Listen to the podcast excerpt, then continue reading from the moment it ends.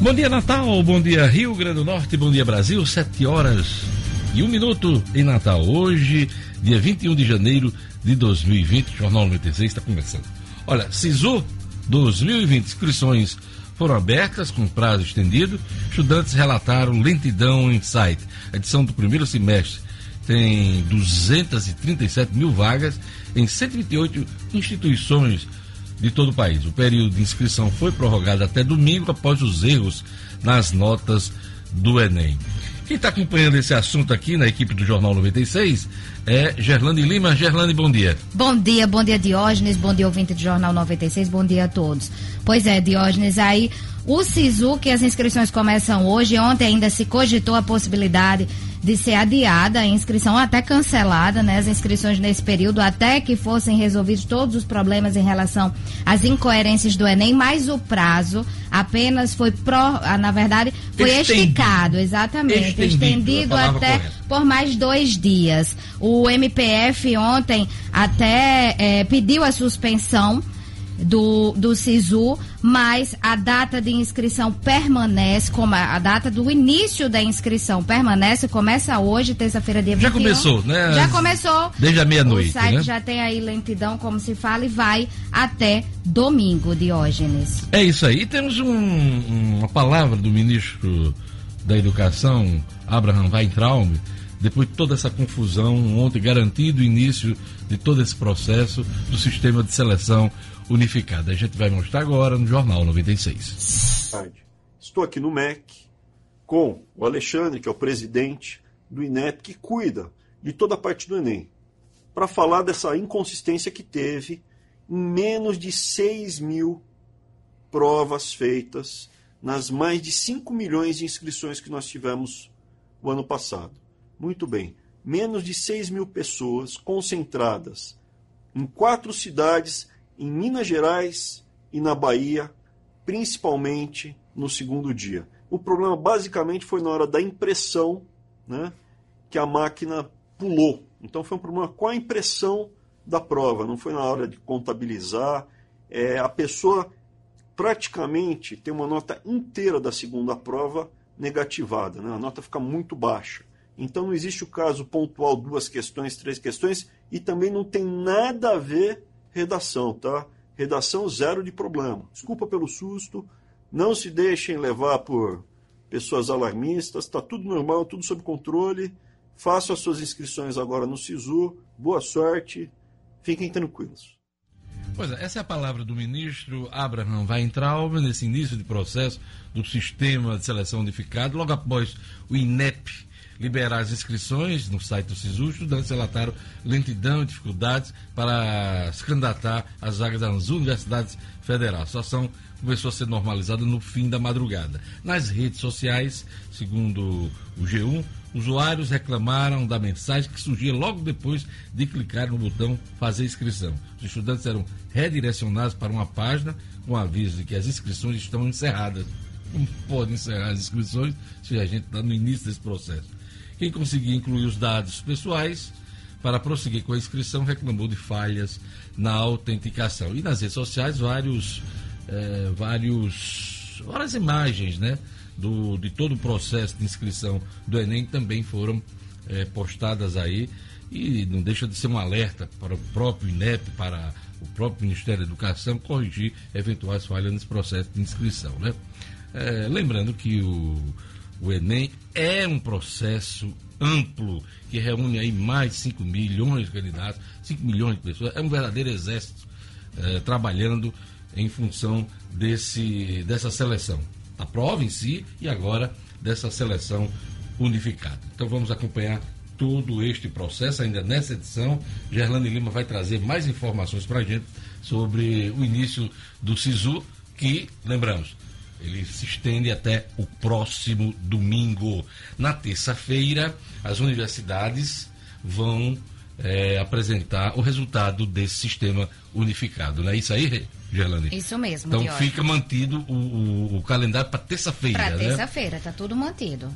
É isso aí. É, O'Hara Oliveira, o que, é que você traz para a gente hoje na edição do Jornal 96. Bom dia. Bom dia, Diógenes. Bom dia a todos. Olha só, é, ontem a seguradora líder responsável por administrar o seguro obrigatório DPVAT anunciou que o número de donos de veículos que podem pedir a restituição do DPVAT 2020 aumentou de 2 milhões para 4 milhões, né? É, houve uma confusão em relação aos valores que deveriam ser cobrados. Esse ano começou a ser cobrado o valor de 2019 por causa é, da inconsistência é, do, tribunal, do, do Supremo Tribunal Federal, que questionou a redução de valores e o ministro Dias Toffoli voltou atrás, liberou a redução no último dia 9 e aí quem pagou a mais pode pedir a restituição. Pois é, essa, questão do DPVAT, ela deveria ter sido conduzida pelo governo de forma mais responsável. Se tinha irregularidade, é, era preciso que esse processo fosse feito de forma mais gradativa e não da forma atabalhoada como foi anunciada no final do ano passado. Eu não sei se vocês sabem o que é que está por trás dessa, de toda essa confusão, né? Uhum. A, a, a, o Luciano Bivar, que é presidente do PSL e brigou com o presidente, o presidente brigou com ele, é, é, é, o principal alvo de toda essa operação para causar essa confusão do DPVAT aí, porque ele é do ramo de seguradoras, faz parte inclusive da líder desse, desse consórcio de, de seguradoras, e, e, e, uma questão política está por trás de toda essa confusão. Então, se há fraude, se há confusão, é preciso que isso, inclusive, já tivesse sido combatido antes. Não é. por questões pessoais, não por questões políticas, mas por questão técnica si. Se as pessoas estavam sendo fraudadas, é preciso que elas é, recebam os valores e paguem o, o, justo. Agora, as pessoas só não podem ficar sem seguro DPVAT, porque os acidentes ocorrem todos os dias e muita gente não tem nem como se manter depois de um acidente, viu, Sinadinho? É Principalmente as pessoas mais humildes, claro. não tem condições de ter um, uma reparação, um, um, acompanhamento, inclusive de saúde, de recuperação, se não tiver. E também em caso de morte. Exatamente. Né?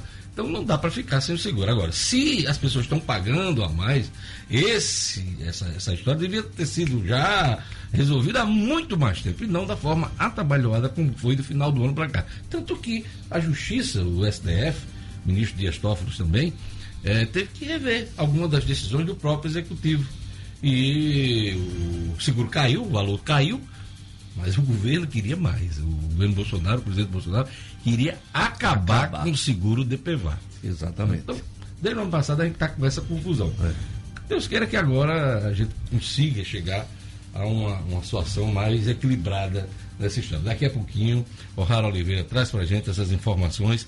Edmo Sinedino, bom dia. Bom dia, Diógenes. Bom dia, ouvinte 96 que é que você traz para a gente hoje, Olha, nessa terça-feira? Essa terça-feira, essa semana muito especial que tem ABC e América, né? Preparação de ABC e América. Essa, essa semana também tem prenúncio aí do começo da Copa do Nordeste. Copa do Nordeste que já começa hoje com o jogo lá no Frei Epifânio, na Imperatriz do Maranhão. E ABC e América estreiam no dia 25.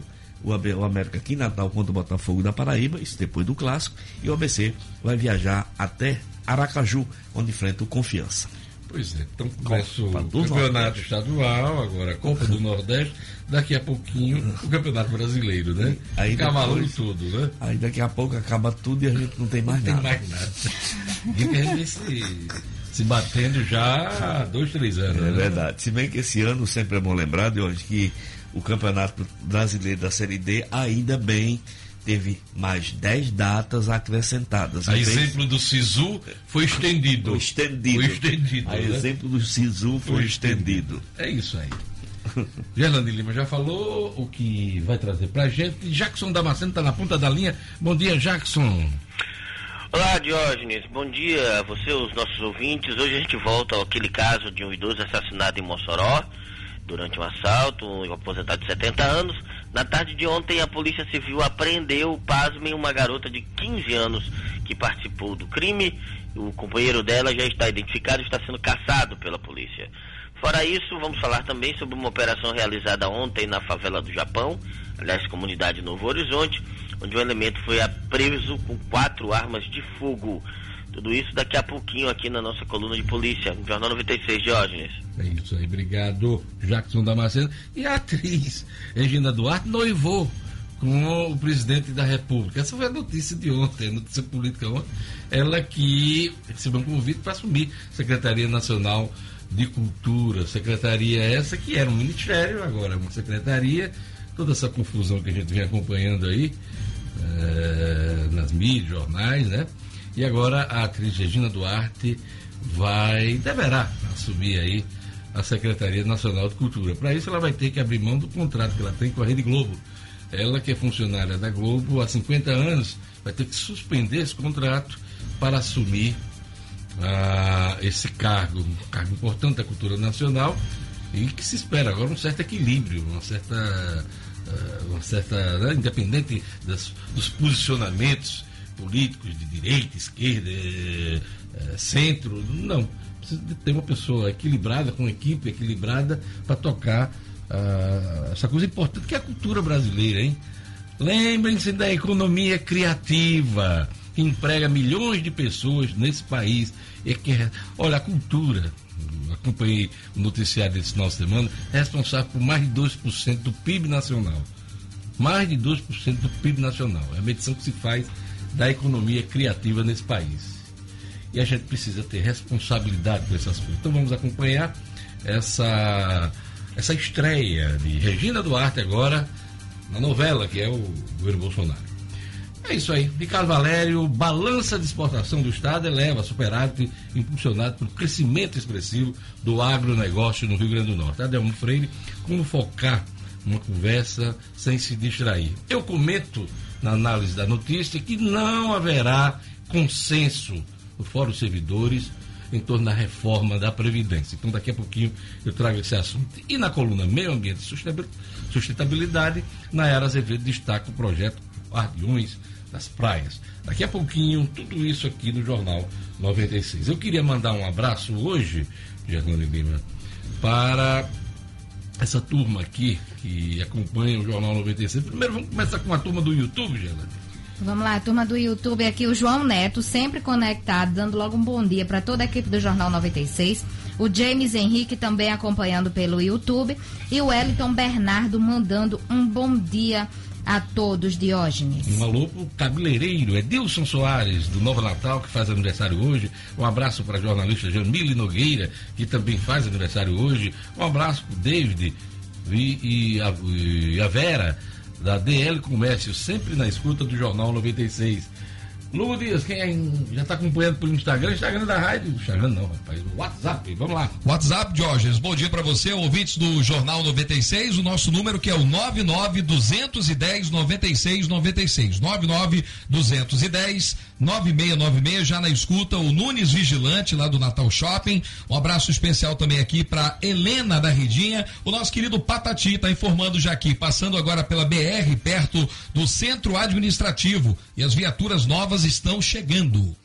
Pois é, eu queria agradecer o Denite, né? Falei aqui na semana passada, na saída ali do túnel, o buraco estava aumentando a cratera e ontem já tinha lá caminhões, uh, a turma do Denite, os técnicos é, tapando o buraco. Choveu de novo a semana passada, na sexta-feira o trânsito já ficou complicado. Não tinha nem espaço para quem saísse do túnel para pegar a marginal da BR-101. Mas as obras estão em curso para evitar um transtorno maior. Então fica aqui o registro de que as obras estão em curso ali na saída do, do túnel do, do campus universitário, na marginal da BR-101, ali pertinho, ali na, na altura do posto Planalto. Um abraço para Cileide Noronha, Elva Matias, Luiz Gonzaga, Gilberly, Gilberly Jerônimo, um abraço também para a Sueli Teixeira, Wagner Ventura, Franciarles, Alícia, turma bacana acompanhando o Jornal 96. Diga, Sinedino, você queria não, não, se só... pronunciar? Não, não, era só mandar um abraço muito especial. Mande, meu querido, é, momento é agora. O meu amigo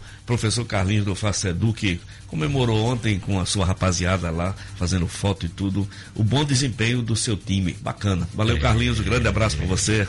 E vamos a mais destaques da edição de hoje. Regina Duarte fará teste como secretária de Cultura. Pois é, namoradinha do Brasil virou noiva, né? Noiva do Bolsonaro, né? A Sul de Gargalheira sobe 7% com chuvas recentes e atinge maior volume total desde 2014. Obrigado, São Pedro! A operação da Polícia Militar prende integrante de facção na Zona Oeste de Natal. Futebol, o Jorge Jesus recomeça o trabalho no Flamengo. Copa do Nordeste larga nesta terça-feira e Potiguares estreiam no dia 25. Ontem tivemos problemas com o trânsito Natal e o nosso entrevistado, o diretor-presidente da CAERN, Roberto Sérgio Linhares, não conseguiu chegar. Mas hoje a gente vai tê-lo aqui no estúdio para a gente falar sobre o marco legal de saneamento que já passou pela Câmara dos Deputados e vai ser votado no Senado da República. A meta é universalizar a, o saneamento aqui no Brasil. Então, daqui a pouquinho, Roberto Sérgio Linhares, diretor-presidente da CAERN, aqui no Jornal 96.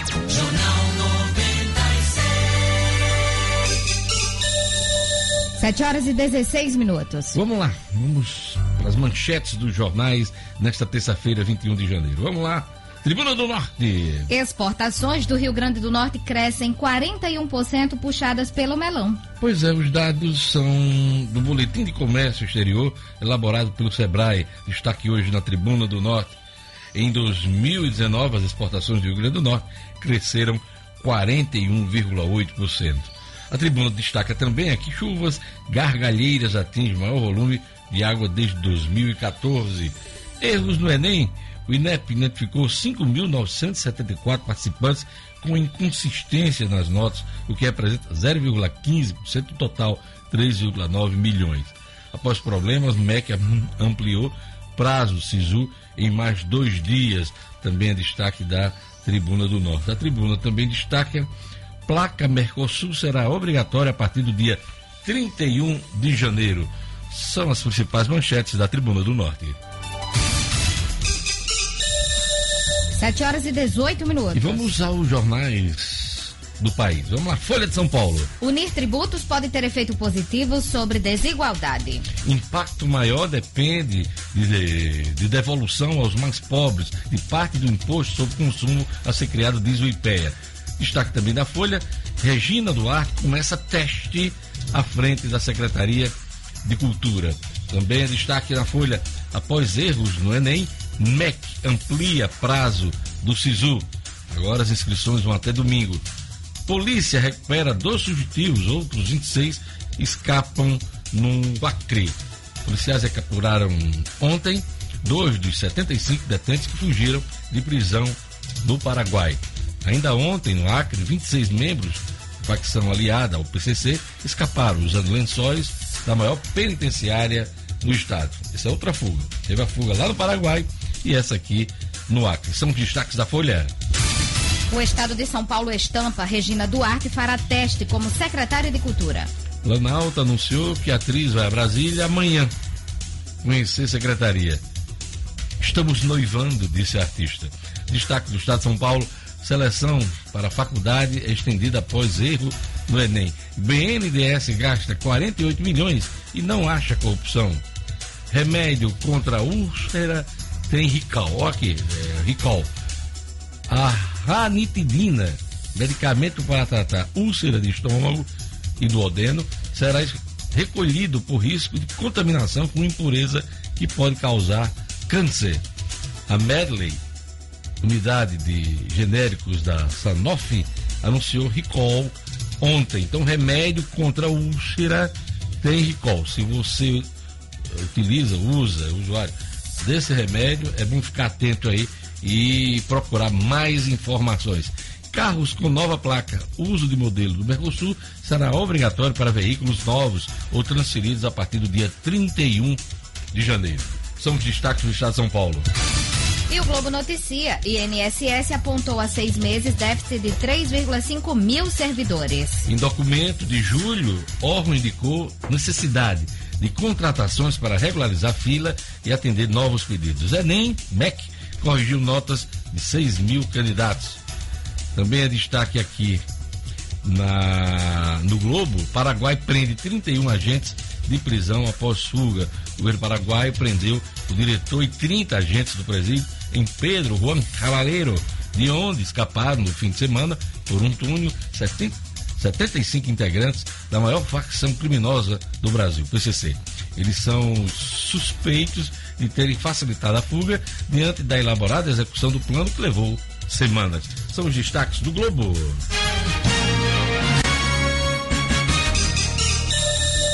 Sete horas e 21 minutos.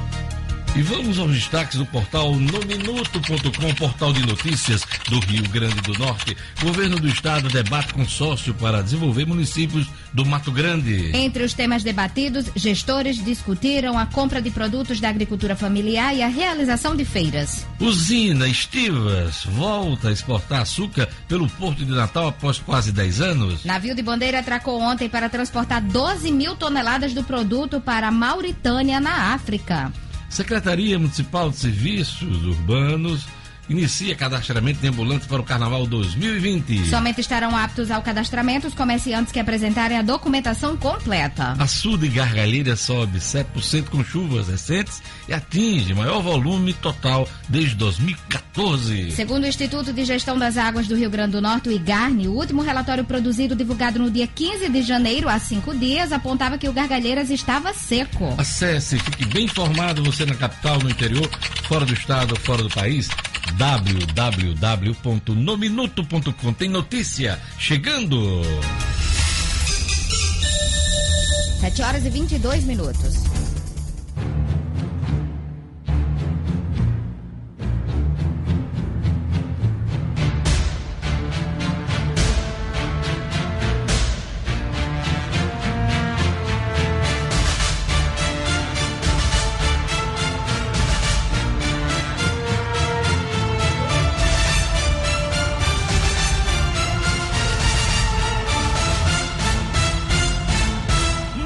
Haverá consenso na reforma da Previdência.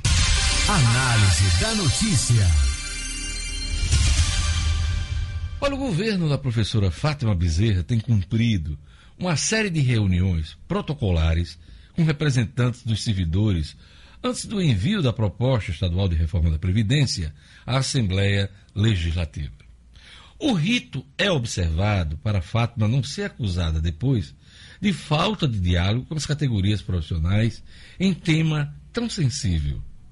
Mas a governadora sabe que não haverá consenso nesta matéria, nem tampouco acordo para que a reforma seja aprovada com apoio dos sindicatos. A modulação prometida em pontos como a implantação das alíquotas, isenção de nativos, idade mínima e concessão de pensões pode ficar no campo das boas intenções. O governo sabe que precisa reduzir o rombo da Previdência Estadual, hoje na faixa de 130 milhões de reais mensais, e tem prazo até o dia 31 de julho para adequar as novas regras sob o risco de ficar negativado na Previdência e de ficar sem repasses voluntários da União. Fernando Freitas, do Sindicato dos Auditores Fiscais, um dos segmentos sindicais mais alinhados com a necessidade do governo, me dizia ontem, com todas as letras, não haverá consenso.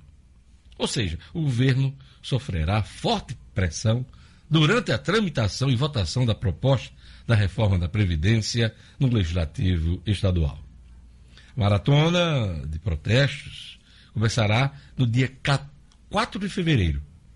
4 de fevereiro, data de início do ano legislativo, e vai se arrastar por meses até a palavra final dos deputados estaduais.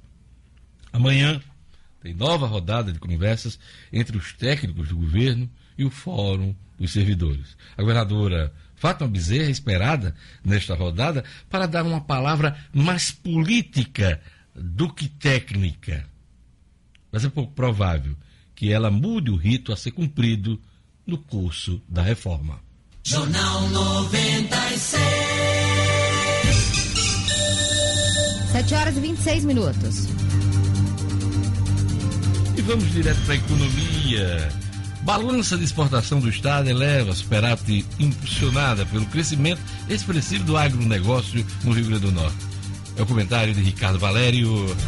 Economia em Foco, com Ricardo Valério. Oferecimento: Calaz Restaurante, seu melhor almoço no coração de Candelária. O Calaz é referência em almoço na capital e conta com um buffet self-service dos deuses. Se preferir, peça por iFood ou Uber Eats. Alteramos diariamente nosso cardápio. Venha viver essa experiência. Calaz Restaurante, Rua Taúfo Alves, 1884, Candelária. Muito bom dia, amigos da 96. O agronegócio potiguar tem muito a comemorar em 2019, tendo em vista que os melões frescos registraram um aumento expressivo nas exportações, com um crescimento de 65% em comparação ao ano de 2018, passando de cerca de 71 milhões para quase 117 milhões de dólares em 2019, fruto da remessa de 187 milhões de toneladas de melões para o exterior.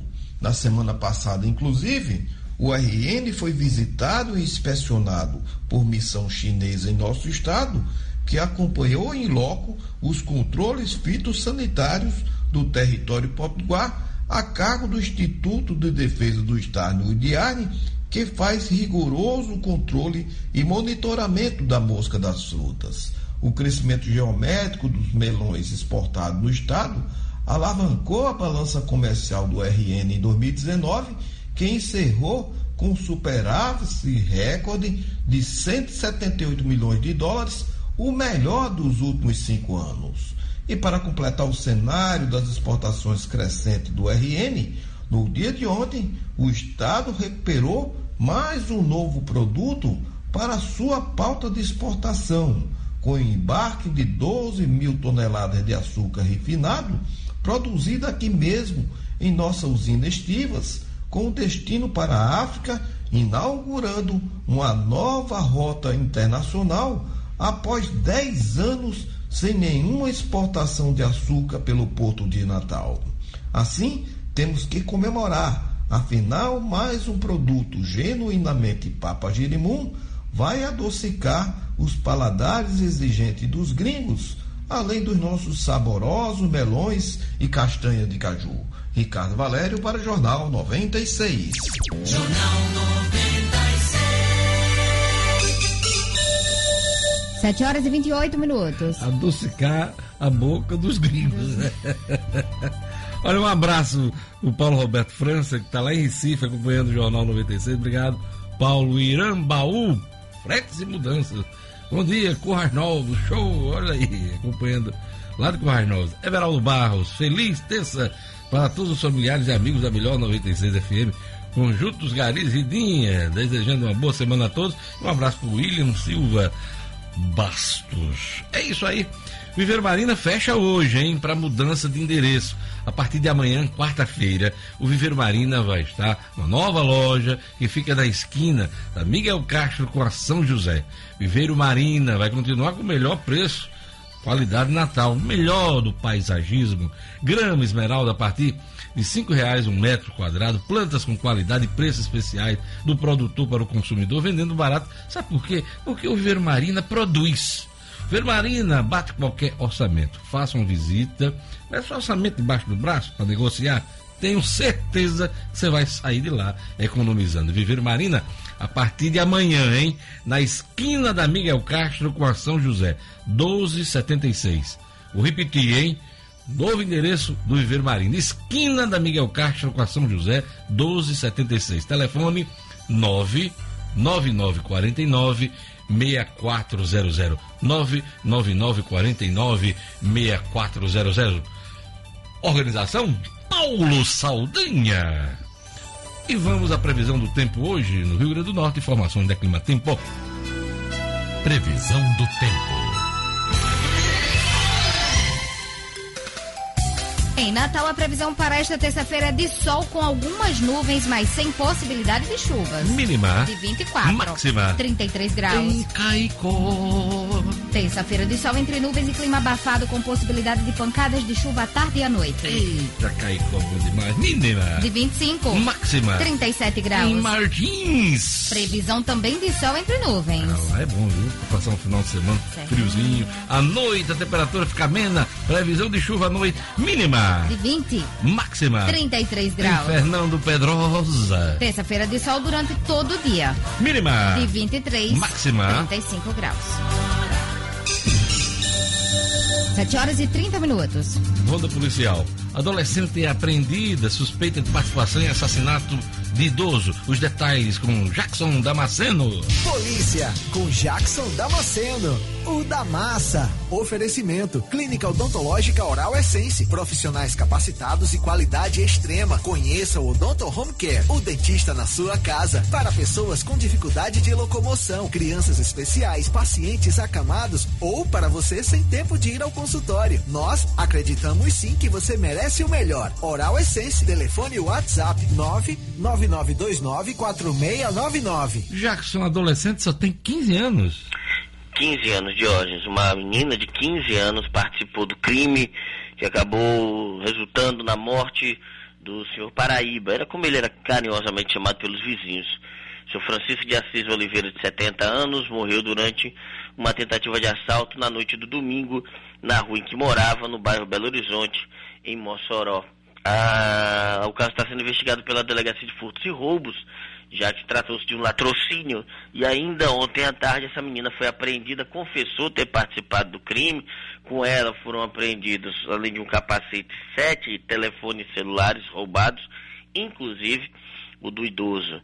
É, E ela confessa que cometeu o crime com um companheiro, que é um maior de idade, que está desaparecido, está foragido, melhor dizendo, a polícia está à caça dele. A menina confessou tudo, disse que cometeu o assalto mesmo com o companheiro, o idoso esboçou uma reação, chegou a pegar na arma do, do bandido, o cara deu três tiros, um deles atirou, um deles acertou o peito do idoso, que morreu na hora. A polícia pede que tiver informações sobre esse elemento, ou quem já tiver sido assaltado, provavelmente por esse casal que vinha agindo ali na região, procura a polícia eh, na tentativa de substanciar ainda mais os inquéritos contra eles, que eles possam passar mais tempo na cadeia de hoje. É lamentável essa história toda, como tantas outras. Né? Operação da PM prende integrante de facção criminosa na zona oeste de Natal. Conta pra gente os detalhes. Num trabalho de rotina, no patrulhamento de rotina, o pessoal da Força Tática do Nono Batalhão da Polícia Militar circulava pela comunidade Novo Horizonte, antiga favela do Japão, quando se deparou com Ismael Moraes da Rocha. Ele tinha contra si um mandado de prisão e seguinte a abordagem dele, a polícia foi até a residência do cidadão, do cara lá, e lá encontrou quatro armas de fogo, uma espingarda e três armas de calibre 12 de fabricação caseira. Muita munição para essas armas. Ah, além disso, uma touca, né, uma touca ninja, uma balaclava, e além disso, uniformes de empresas prestadoras de serviços do poder público aqui em Natal. Foi preso de um mandado contra ele e agora vai ficar à disposição da justiça. Jackson Damasceno volta amanhã com as notícias policiais, logo mais na Band. Brasil, gente, quatro da tarde. Obrigado, Jackson. Obrigado, Diógenes. Até amanhã. 7 horas e 34 minutos. Que foi notícia no primeiro bloco do Jornal 96, Gerlane Lima. Regina Duarte fará teste como secretária de Cultura. Açude Gargalheiras sobe 7% com chuvas recentes e atinge maior volume total desde 2014. Exportações do Rio Grande do Norte crescem 41%, puxadas pelo melão. E adolescente apreendida suspeita de participação em assassinato de idoso. Daqui a pouquinho as notícias do futebol com Edmo Cinedino, a coluna Comunix com Adelmo Freire, tem O'Hara Oliveira, o estúdio Cidadão, Nayara Azevedo com o Meio Ambiente e a entrevista com o diretor-presidente da CAERN, Roberto Sérgio Linhares. Tudo isso junto e misturado daqui a pouquinho no Jornal 96.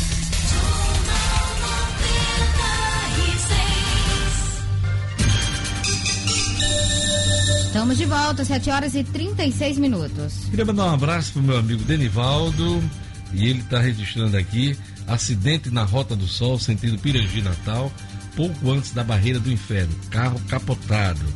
E o Derivaldo acabou de passar pelo acidente e está informando a gente aqui. Então, acidente na Rota do Sol, sentido Pirangi Natal, pouco antes da barreira do inferno. É, o carro capotado.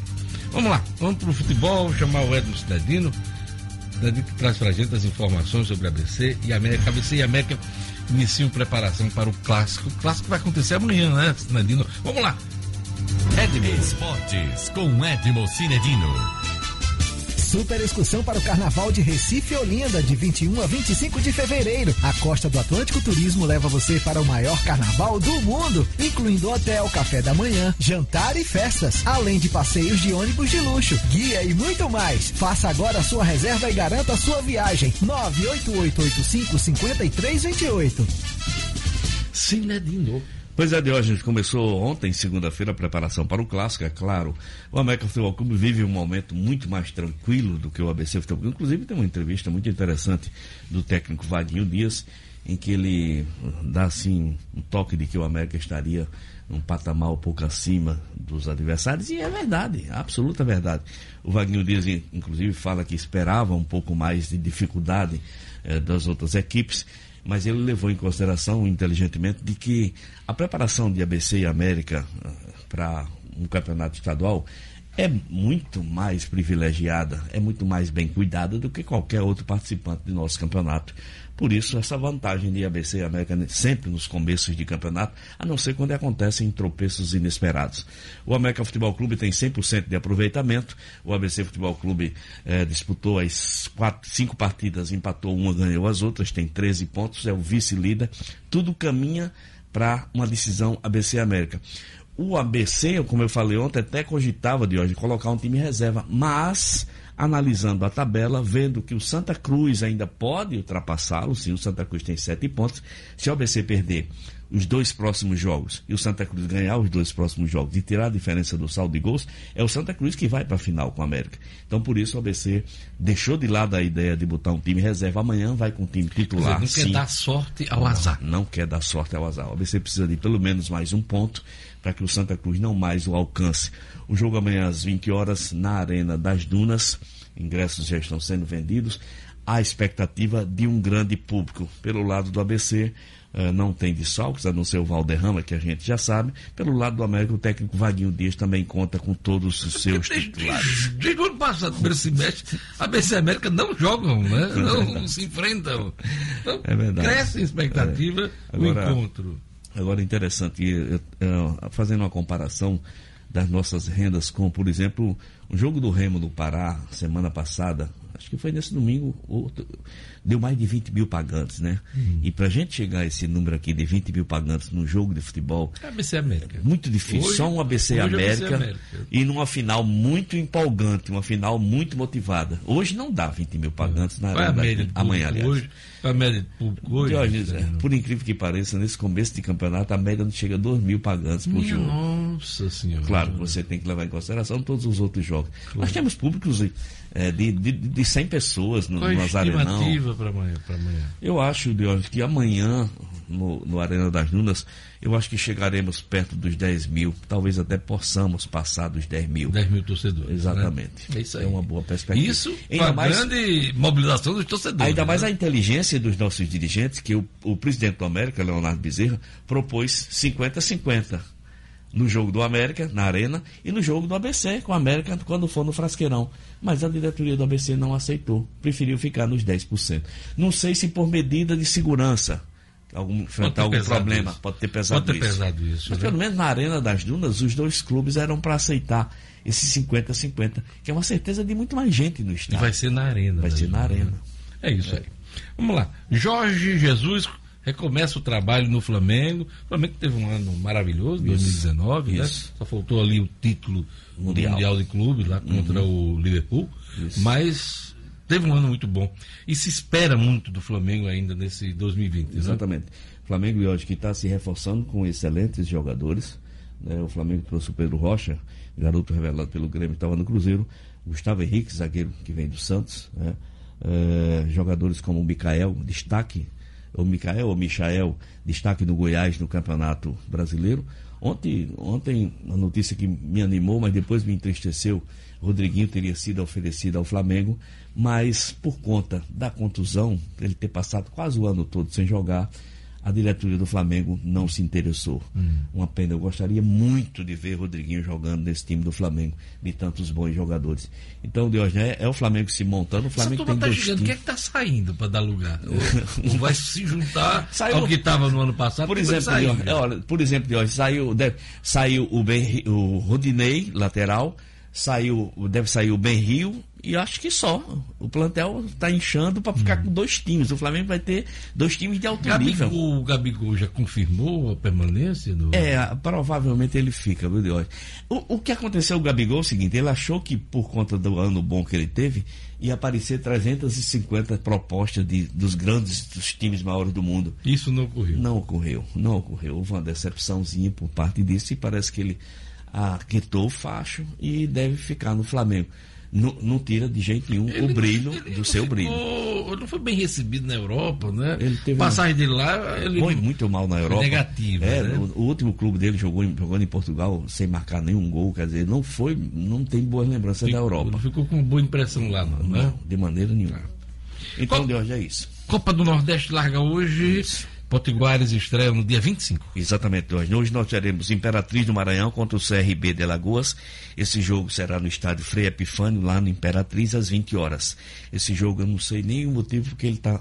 Mas deve ser só como abertura, porque no dia 25 teremos as estreias do ABC contra o Sergipe, contra o Confiança lá em Sergipe, em Aracaju, e o América joga aqui em Natal, na Arena das Dunas, contra o Botafogo da Paraíba. É isso aí. Obrigado, Cidadino. Mais alguma coisa na sua agenda esportiva? é? Não, de hoje, só mandar um grande abraço pro meu amigo Raimundo Silvério Freire, o Canela, que todo dia escuta a gente. Pois é. Canela. Canelinha, expresso canelinha. Um abraço. Valeu, de hoje, até amanhã. 7 horas e 43 minutos. Olha o retorno aqui de um ouvinte, caro Diógenes, com o devido respeito, tendo interesse político ou não, o que importa é que o cidadão ganha com isso. Isso aí em referência ao DPVAT, que fiz comentário aqui no início do programa. Ele diz aqui, nós pagamos um seguro DPVAT altíssimo e quando o acidentado vai requerer um auxílio, tem seu direito reduzido e às vezes até negado, tendo de acionar, de acionar o judiciário. Parabéns para o presidente Bolsonaro. Abraço, Hélio Ferreira. Tudo que você disse aqui, é, Hélio, eu embaixo. É isso mesmo. Se tem problemas, o DPVAT precisa ser regularizado. E o cidadão precisa ter acesso, acesso aos seus direitos, ter garantidos, mesmo que seja no judiciário. Tá? Então, Isso aqui. Agora, eh, não deixa de, de ter havido uma conotação mais política do que econômica nessa questão do DPVAT. E mantenho o que disse. Todo esse processo deveria ter sido feito com mais calma, para não causar aí transtorno, como está ocorrendo em todo o país, com milhares, com milhares de pessoas. Obrigado por sua opinião. Está feito o registro aqui. Olha, erro na correção do Enem em 2019 afetou cerca de 6 mil candidatos. E Sisu vai ficar aberto mais dois, dois dias, hein? É domingo. Gerlane Lima. Cotidiano com Gerlane Lima. Oferecimento Realize Gourmet. Neste mês de férias de verão, com super descontos nos combos de sanduíches e milkshakes. Chame a turma e vá se deliciar. Realize Gourmet. Sempre pensando em você. Promoção válida nas unidades Capim Macio e Petrópolis. Siga arroba realize.gourmet. Gerlane Lima. Pois é, Diógenes, conforme prometido ontem à noite, o INEP divulgou aí um balanço dos erros que foram notificados aí em relação ao Enem. Quase 6 mil pessoas foram afetadas por erro na correção da prova. O ministro da Educação considerou baixo esse impacto ontem. Na verdade, desde o sábado ele já tinha dito que era baixo o impacto diante do número de participantes, que chegou a quase 4 milhões de participantes. Foram mais de 5 milhões de inscritos e participaram aproximadamente 4 milhões. Foram 5.974 participantes que tiveram as notas com inconsistências. Esse número representa 0,15% do total de participantes. Como eu já disse aqui no início da noite ontem, o INEP divulgou que o INEP, que é responsável pela realização do Enem, informou que os erros de correção da prova foram revistos e as notas revisadas estão disponíveis na página do candidato. O INEP já tinha disponibilizado um e-mail, um canal, um portal para que os candidatos pudessem enviar as inconsistências registradas e esses alunos, esses candidatos, pudessem ter as provas revisadas. Diógenes, o erro, conforme já era previsto, ocorreu na impressora da gráfica que era responsável pela diagramação, manuseio, embalagem, rotulagem e também a entrega aos correios dos cadernos de provas e a máquina dava, segundo o ministro, a, a máquina deu umas engasgadas. Né, durante a impressão, o que gerou o descolamento da prova com o gabarito. E aí, por ter sido um problema mecânico, da máquina. É, Acredita-se que não tenha sido uma má fé por parte, exatamente, por parte da, da gráfica Diógenes. Mesmo assim, se tomará as medidas ca cabíveis pois é. contra é. De relação... qualquer forma, será aberto um processo administrativo Isso. hoje para apurar a responsabilidade da gráfica nesse problema todo que, que quer queira ou quer não queira, sendo resolvido ou não, é, arranha a credibilidade do Exame Nacional do Ensino Médio. Causa todo um transtorno, principalmente porque as inscrições para o SISU começam hoje. Se cogitou adiar, cancelar, mas as inscrições foram mantidas, começam hoje apenas, o prazo foi Já estendido. começaram Já começaram, exatamente, e o prazo foi estendido até o próximo domingo, dia 26. Inclusive, já registro aí de lentidão no site para inscrição do SISU. Então, quem- Resultado do SISU na próxima Terça-feira, terça-feira. exatamente. Próxima terça-feira, o resultado do SISU. Diógenes, e a gente traz mais informações aqui no Jornal 96. Obrigado, Jardane.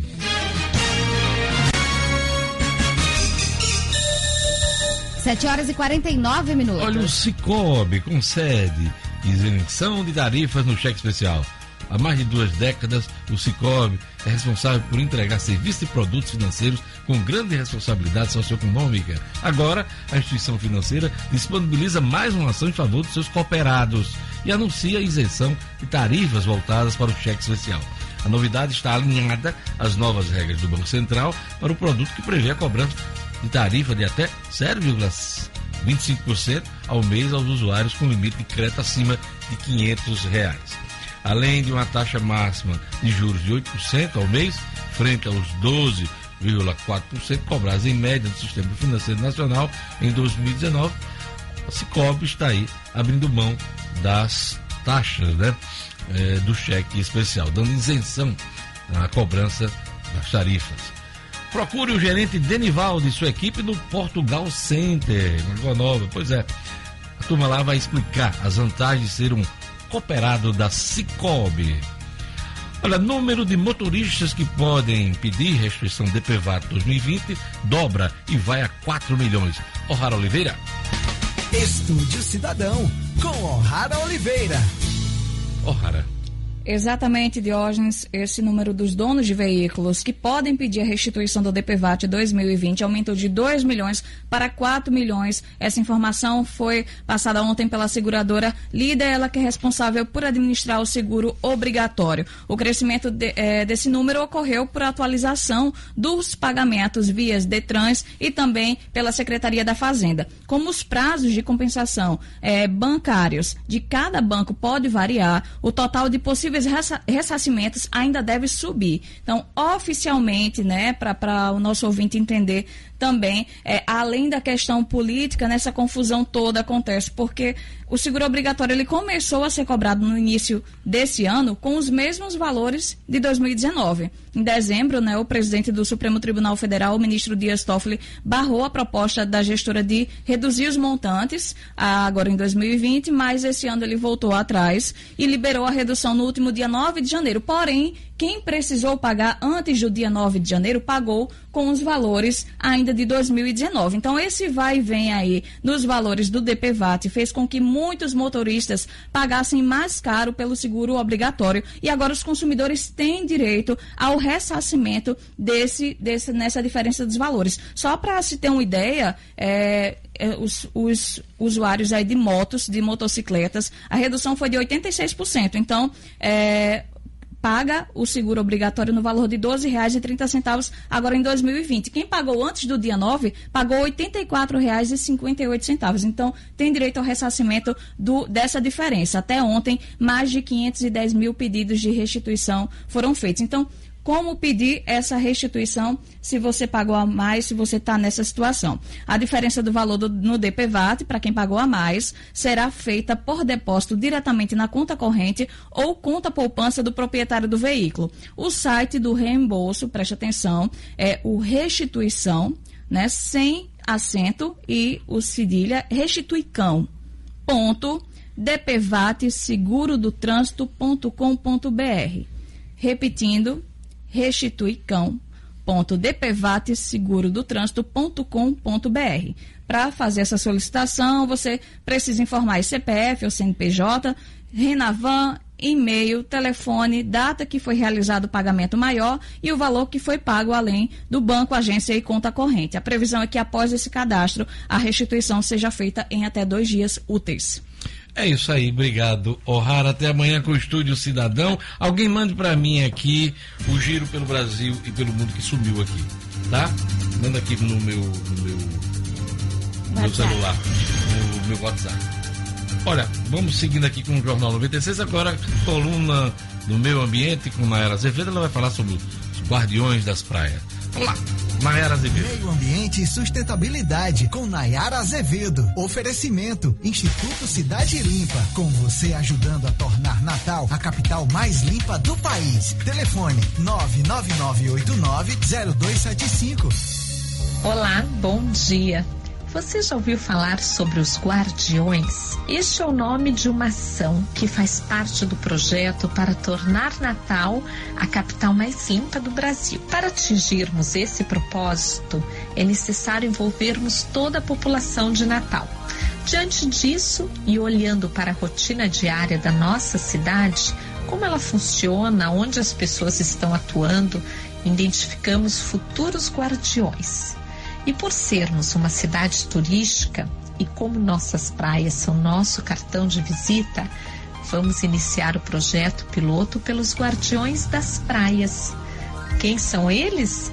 Os quiosqueiros, barraqueiros, ambulantes, locatários, pescadores, guias, bugueiros, surfistas. Bom, acho que não esqueci ninguém, são tantos guardiões para essa capacitação, estamos trabalhando em parceria com IDEMA e CEMURB, que são referência em educação socioambiental. Um lindo projeto. O início dessa ação está prevista para março de 2020, sem data para acabar, dentro de uma metodologia sustentável. Estamos preparando essa e as gerações futuras para que atuem com práticas para melhorar e disseminar a educação socioambiental em nossa cidade. Em seguida, serão capacitados diversos guardiões, entre eles o dos mangues, das praças, do turismo, das escolas, das empresas, das ruas e assim por diante, de forma que toda a população esteja engajada nesse lindo e necessário projeto. Somos muitos, estamos em todos os lugares e capacitados seremos referência para o mundo. Acredite. Nayara Azevedo para o Jornal 96. Jornal 96. 7 horas e 55 minutos. Apenas Turismo é câmbio, sua viagem completa, a melhor opção para você comprar sua moeda estrangeira com segurança e comodidade. Dólar americano, dólar canadense, euro, peso chileno, peso uruguaio ou livre esterlina. Liga pro Robério da Atenas que ele te dá a cotação do dia, hein? Qualquer moeda desse mundo, meu Deus, hein? Na Atenas você conta com serviço de pagamento e remessa de dinheiro ao exterior. Além disso, na Atenas você adquire seu cartão pré-pago Visa ou Master, sem anuidade, gratuito, usado tanto para compras como para saques em milhares de caixas eletrônicos em mais de 200 países. Ligue 3221 2626. 3221 2626. Atenas Turismo é câmbio, sua viagem completa, giro pelo Brasil e pelo mundo.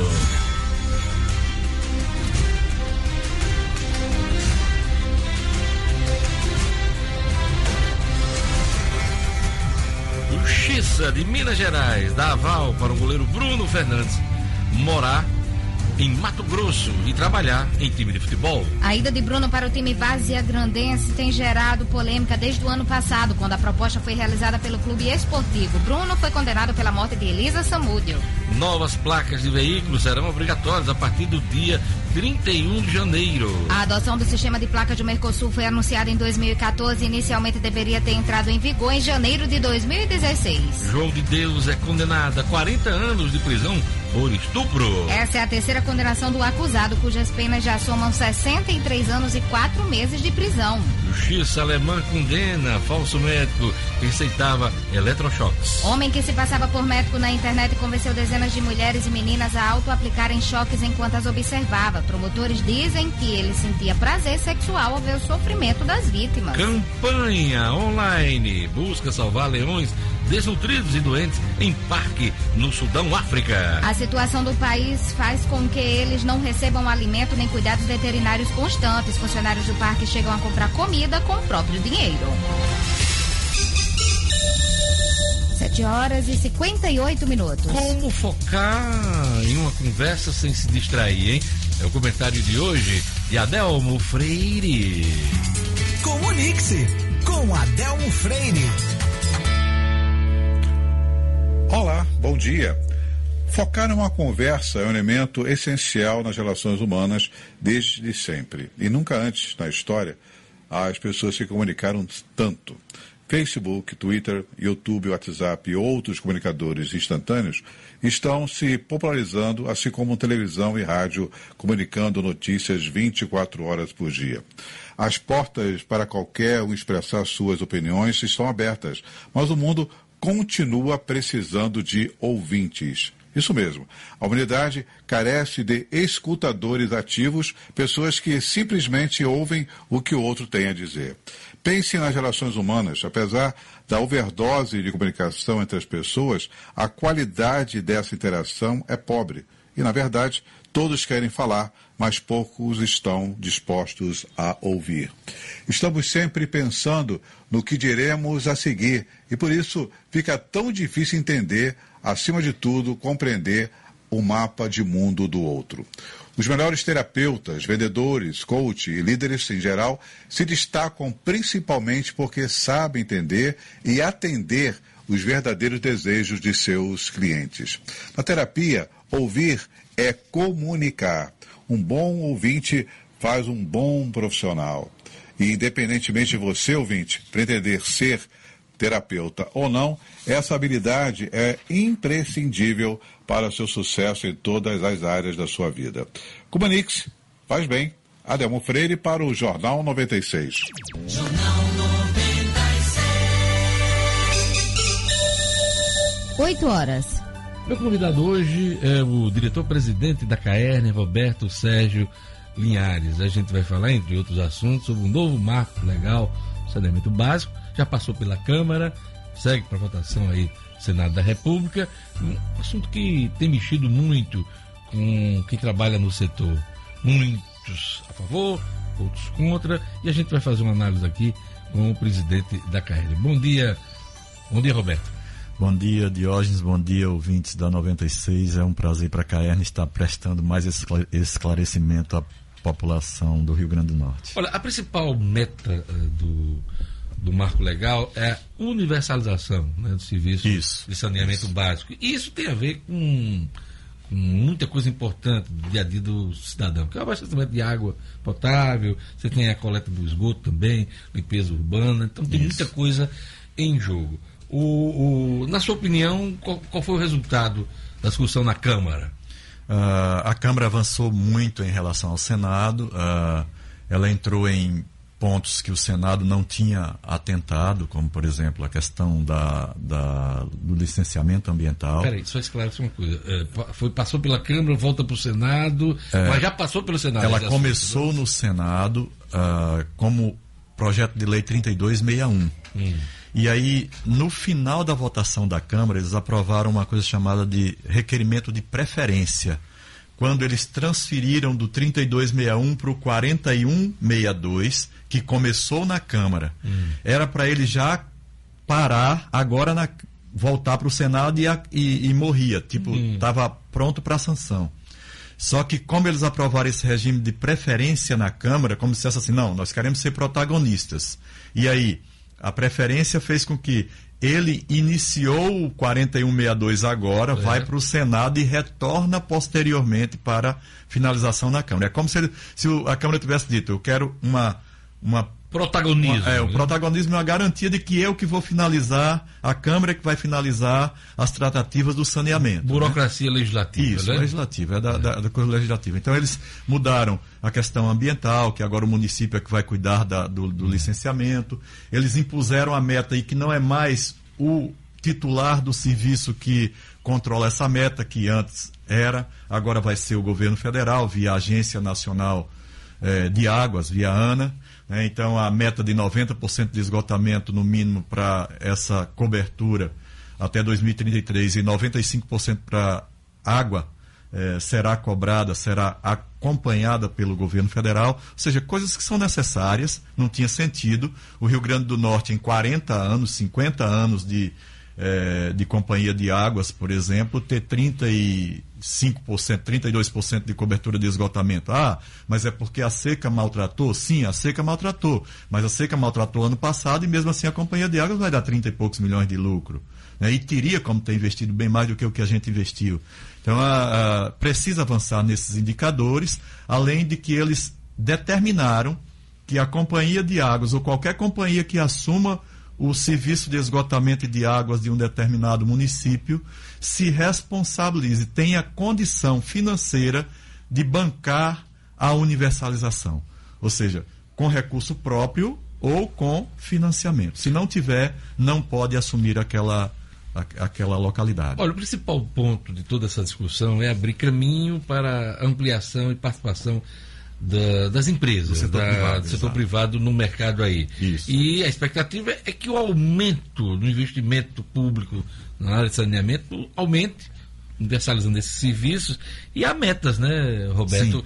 Eh, eh, quais são as metas? Sim, as metas são essas que eu falei, 90% para esgotamento e 95%, ou, e 95% para água, exatamente. Mas em termos de, de ano, É, qual é até meta? 2033, né? Você teria que até 2033. que, seria o tempo do Plan SAB, do antigo plano de saneamento, que vem lá é, desde 2007. Esse marco é, está aí desde 2007. Precisava realmente ser Avançar, é, né? avançar. Agora tem alguns pontos que a gente precisa discutir mais no Senado, porque é, o pessoal fala, ah, observe o avanço de quando se houve a privatização, que na verdade foi uma concessão né, dos serviços de energia. Nós temos quatro concessionárias de energia no país que funcionam do mesmo jeito dos privados, que são públicas. Né? Em quatro estados elas ainda são públicas. A, a tecno- se fala da questão das comunicações. Independente de ser público ou privado, o avanço tecnológico levava as, levaria as comunicações talvez a estarem no nível que a gente tem hoje ou até melhor com a bagunça que a gente vê aí de oi quebrando, de TIM botando, você chega numa praia em Pirangi ou em Tibau, no final de ano você não Funciona, consegue falar né? com ninguém. Então não tem essa, é- não é essas Brastemps que ele fala. Até o setor de energia, por exemplo, o maior, maior problema que a KN tem é de inconstância no sistema elétrico a ponto, a, a ponto de queimar bomba, de parar bomba. eh, na- na- no- o consumidor não percebe isso em casa, mas quando a gente coloca um equipamento que precisa de mais qualidade na energia, a gente vê que não se tem essa coisa toda, né, que se fala. Então precisava avançar, a gente entende que sim. Agora com, eh, por exemplo, se você tem um problema no setor elétrico, Diógenes, a conta vai para quem? Faltou água lá na, na, na região do, eh, do centro-oeste, na região sudeste. Quem paga a conta somos nós. Quer entregar um subsídio para igrejas, igrejas evangélicas e tal. Quem paga a conta é o consumidor. Se passa imediatamente, o regulador passa imediatamente a conta para o consumidor. Na, na água não é assim. Oito anos de seca no Rio Grande do Norte não se impactou em tarifa pela seca. né? Tem até a possibilidade de uma tarifa de contingência, mas há um, um princípio no- no- na distribuição de águas que se diz que chama-se modicidade tarifária, que eu não posso suplantar de forma nenhuma, porque o regulador, ASBAN em Natal, o ARCEP no Rio Grande do Norte, regula isso de forma muito mais firme do que no caso no setor elétrico, justamente por ter uma instituição pública para isso. Então a gente quer é, o que a, a gente discute é o marco vem num bom tempo, num bom time, vamos é, discutir esse marco no Senado para alguns pontos que ficaram meio anuviados ali na Câmara. Nebulosos. Nebulosos. É, nebulosos aí, né? na, na Câmara. E, é, assim, para proteção exatamente daquele. Imagina é, um município pequeno que ele não se paga do ponto de vista de distribuição de água e de esgotamento. Como é que vai haver universalização? Tem que haver resposta para isso, né? Não tem mais o subsídio cruzado. Peraí, se não tem o subsídio cruzado, como é que eu vou abastecer? Venha ver. Como é que eu vou abastecer Serra do Mel? Como é que eu vou abastecer Alto do Rodrigues e Pendências? Né? Cuja Eu- a escala de consumidores é menor. Pois é, né? bem menor. Por exemplo, a região do Alto Oeste toda, eu estou tentando eh, inovar, levar uma alocação de ativos para fazer uma adutora lá, de cento e, cento e poucos quilômetros, que custa 120 milhões de reais, mas eu estou esbarrando exatamente na dificuldade financeira. Eu não tenho condição até agora, meus te- os técnicos da Caerna estão lá eh, dedicados a isso e todo, toda a região, Diógenes, toda, os 19 municípios que são da, da, da região lá abrangida pela adutora são deficitários. Somando-se todos, são deficitários.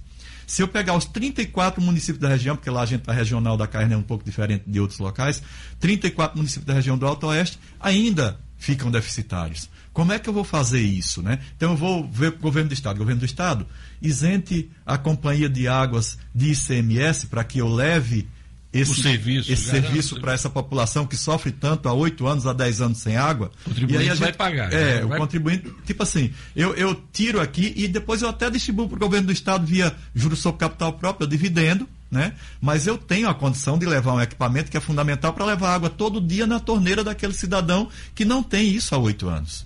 Então, a- a- chuva não, não, não deve ser suficiente lá na região do Alto Oeste, apesar de estar sendo, como a gente viu aí, na região do Seridó. a previsão é boa, né? A previsão é boa, mas na região do Alto Oeste, pelos barramentos que foram feitos de forma não planejada, terminaram acabando a possibilidade de um Bonito 2 em São Miguel receber água, praticamente acabando. Só a água da chuva não vai encher o Bonito 2. O reservatório. A- a- o reservatório lá da barragem de Pau dos Ferros também não deve ser eh, recarregado todo. Deve ter aí um percentual pequeno que vai trazer dificuldade para municípios de 27, 28 mil habitantes. Gerlane Lima. Roberto, uma das polêmicas em relação ao marco também é a questão do fim do financiamento cruzado, né? Uhum. É, em que uma empresa, uma grande, uma grande área, na verdade, é, atendida pela mesma empresa, poderia financiar as áreas menores. Como é que essa questão, como é que esse fim de financiamento pode prejudicar empresas públicas, até os municípios aí, como o senhor estava falando, e a população? É, Gerlane, o, o- o subsídio cruzado realmente é algo que é necessário. Eu mostrei aí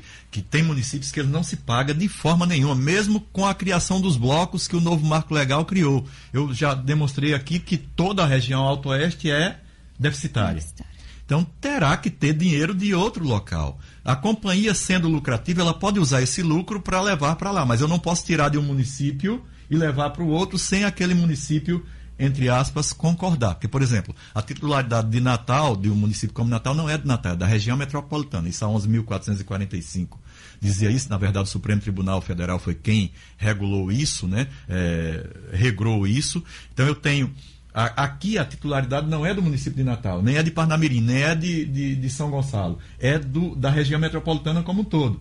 Aqui eu tenho já um bloco formado. Já na região do Alto Oeste eu não tenho. Então eu não posso levar, eu, eu vou, vou tratar, por exemplo, um conceito chamado água importada, onde eu uso o custo das adutoras para tirar um pouco do recurso dessas cidades que recebem água via adução e levar para esses que não têm condições.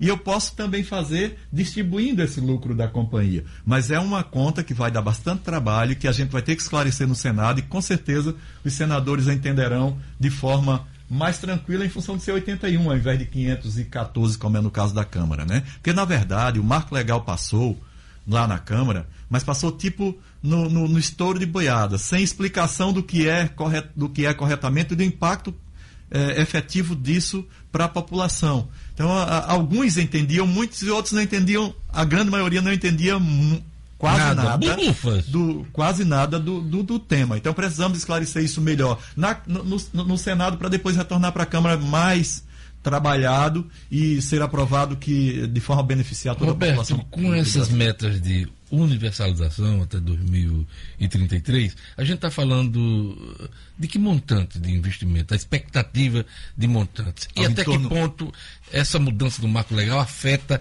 a Caerne e numa pressão até de parcerias privadas e, e até privatização. Vou, vou começar pela segunda parte da pergunta. Não, deixa eu perguntar. Ah, 700 bilhões de reais no Brasil aproximadamente. No Rio Grande do Norte, algo em torno de 8 bilhões de reais de, de investimento. Até e afeta 33. a Caerne de forma significativa. Eu, eu dizia para a governadora que ou a Caerne se transforma em eficiente ou simplesmente ela fecha. Não tem como você trabalhar com uma empresa, hoje com o BIM, lá da engenharia, você trabalhar com uma empresa onde um estouro de adutora é reportado pela população. Eu tenho que descobrir isso via sistema. Eu tenho que saber que a pressão diminuiu em determinado ponto e o sistema tem que me dizer qual foi a extensão desse dano e se eu preciso interditar uma área ou não, se eu preciso colocar tantos metros de duto, qual é a espessura desse duto, para quando eu chegar lá com o time, chegar todo para se fazer. Isso tudo via automação. Você falou em BIM. Quem é, o BIM nessa um- história? é- é- é- é- é uma revolução na engenharia, onde você vai fazer. É, é- é tipo uma reengenharia de tudo mesmo. Tudo vai ser praticamente automatizado. Eu não tenho mais como um projeto na prefeitura, lá em Singapura isso já acontece dessa forma.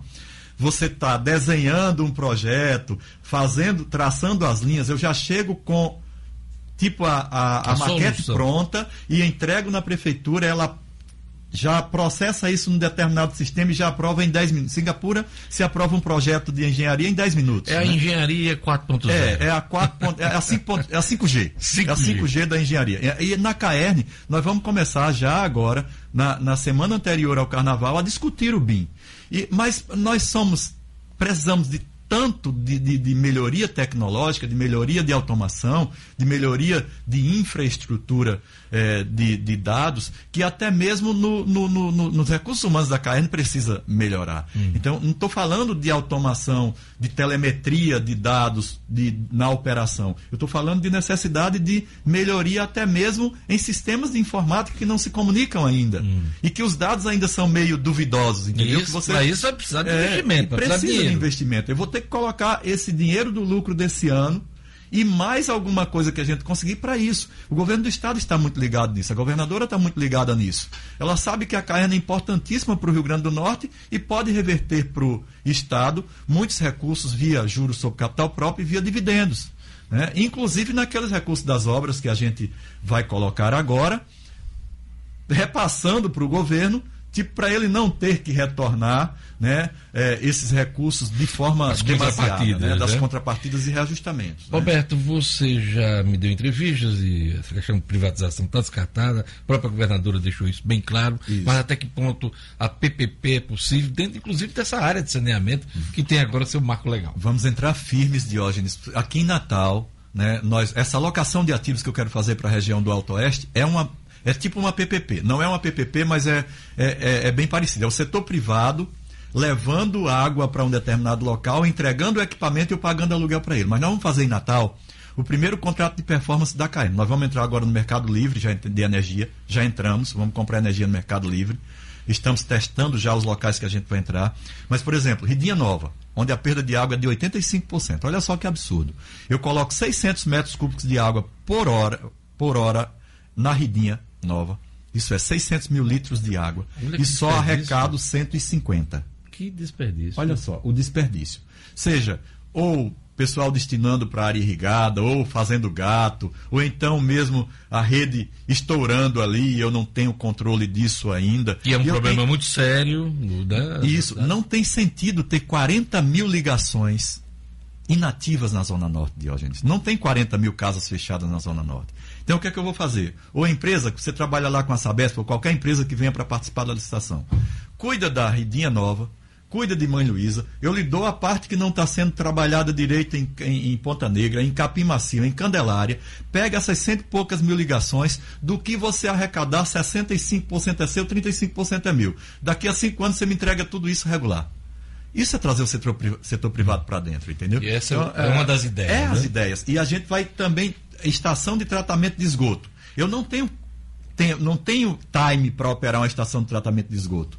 Eu não tenho como comprar uma lâmpada de ultravioleta caríssima. Se eu não tiver estoque, eu levo seis meses para comprar. Então eu entrego para o setor privado, ele cuida para mim, paga um percentual para mim, ganha o dinheiro dele e fica o setor controlando. Que a nossa defesa é essa. Não privatizar para quê? Para que um item tão importante como é a questão da água, como é o esgotamento, seja controlado pelo setor público, mas que o setor privado entre firme investindo que ele tem recursos para isso. Estamos perto desse cenário. Sim, já estamos trabalhando. Ó, entramos no mercado livre de energia, já vamos fazer a primeira alocação de ativos. A PPP está em andamento e nós finalizaremos ela ainda esse ano, se Deus quiser, talvez uma ou duas PPPs. As estações de tratamento serão um ano pré-operadas pela empresa privada e depois a gente fará também, eh, entregará ao setor privado e vamos gerar energia nessas estações de tratamento com gás, né? E também o que a gente chama de energia distribuída, fotovoltaica, em setores onde aquela fotovoltaica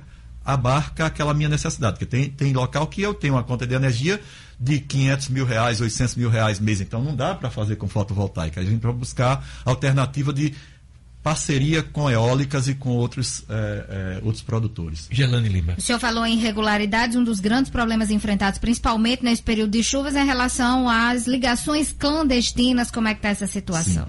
ligações clandestinas, na verdade, são criminosas. Né? É assim, a gente, para fazer uma obra de esgoto, por que, que Natal não tem 100% de esgotamento? As redes estão praticamente todas instaladas.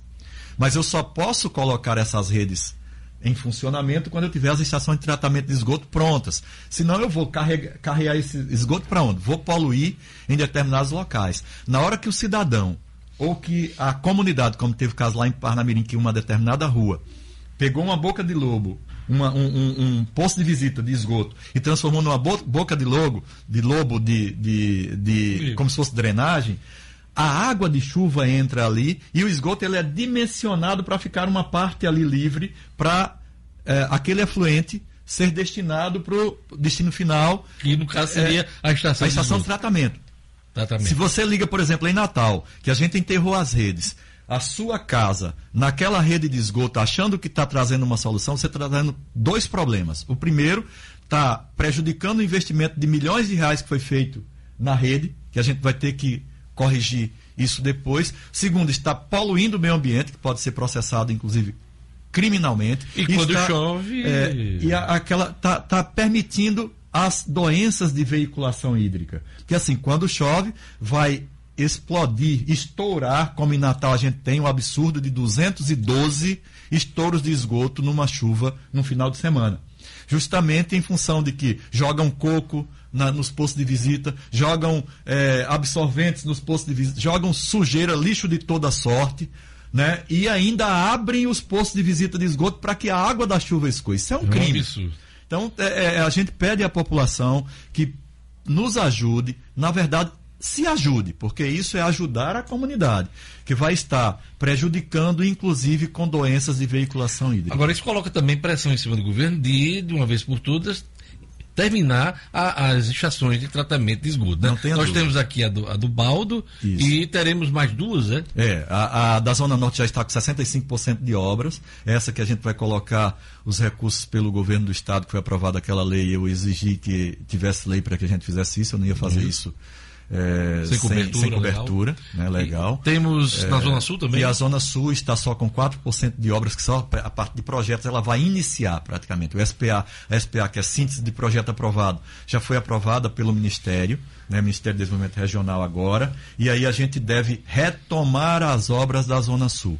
É, e ah, com certeza 2021, ah, 2020 a gente tem ah, a Zona Norte concluída, e aí sai a zona norte de Natal de 3% de cobertura de esgoto para 100%, praticamente 98%, porque tem algumas hora- áreas que a gente não atua, mas cerca de 98% de cobertura de esgoto. E a zona sul, com certeza, só em 2021 é que a gente conclui aquela estação de E tratamento. para encerrar, lembrar que a rede de esgotamento sanitário de Natal não está em funcionamento. né? Não está em funcionamento. Aquela parte nova que a gente enterrou recentemente não pode ser ligado nada nela, salvo com a companhia de águas indo lá e ligando. Porque assim, tem muita gente que acha que entende de esgoto. Você vê, até, até engenheiros civis não entendem de esgotamento como deveriam, porque o pessoal que trabalha, por exemplo, como a, a, a, na CAERN é que sabe, ou nas companhias de esgotamento, entendem como é que isso funciona. Aquilo tem um dimensionamento próprio e só quando a estação estiver em funcionamento é que pode ser ligado. Eu queria agradecer a presença aqui no nosso estúdio, diretor-presidente da CAERN, Roberto Sérgio Linhares. Roberto, muito obrigado por sua presença aqui, viu? Obrigado. Vamos acompanhar, não só o marco legal, mas também essa questão dos investimentos da CAERN aqui no Rio Grande do Norte. Com certeza, obrigado Diógenes, é, é um prazer estarmos aqui. Na hora que for preciso estaremos esclarecendo a população potiguar. É isso aí. Obrigado, Gerlando. Obrigado, Lu. Obrigado a todos. Um abraço meu querido Caboclo Marculino, Iranildo Marculino. Fazia tempo que eu não via você, Iranildo. Tudo de bom para você também. Vem aí, Padre Francisco Fernandes, com fé na vida. Eu volto amanhã com o Jornal 96. Tchau.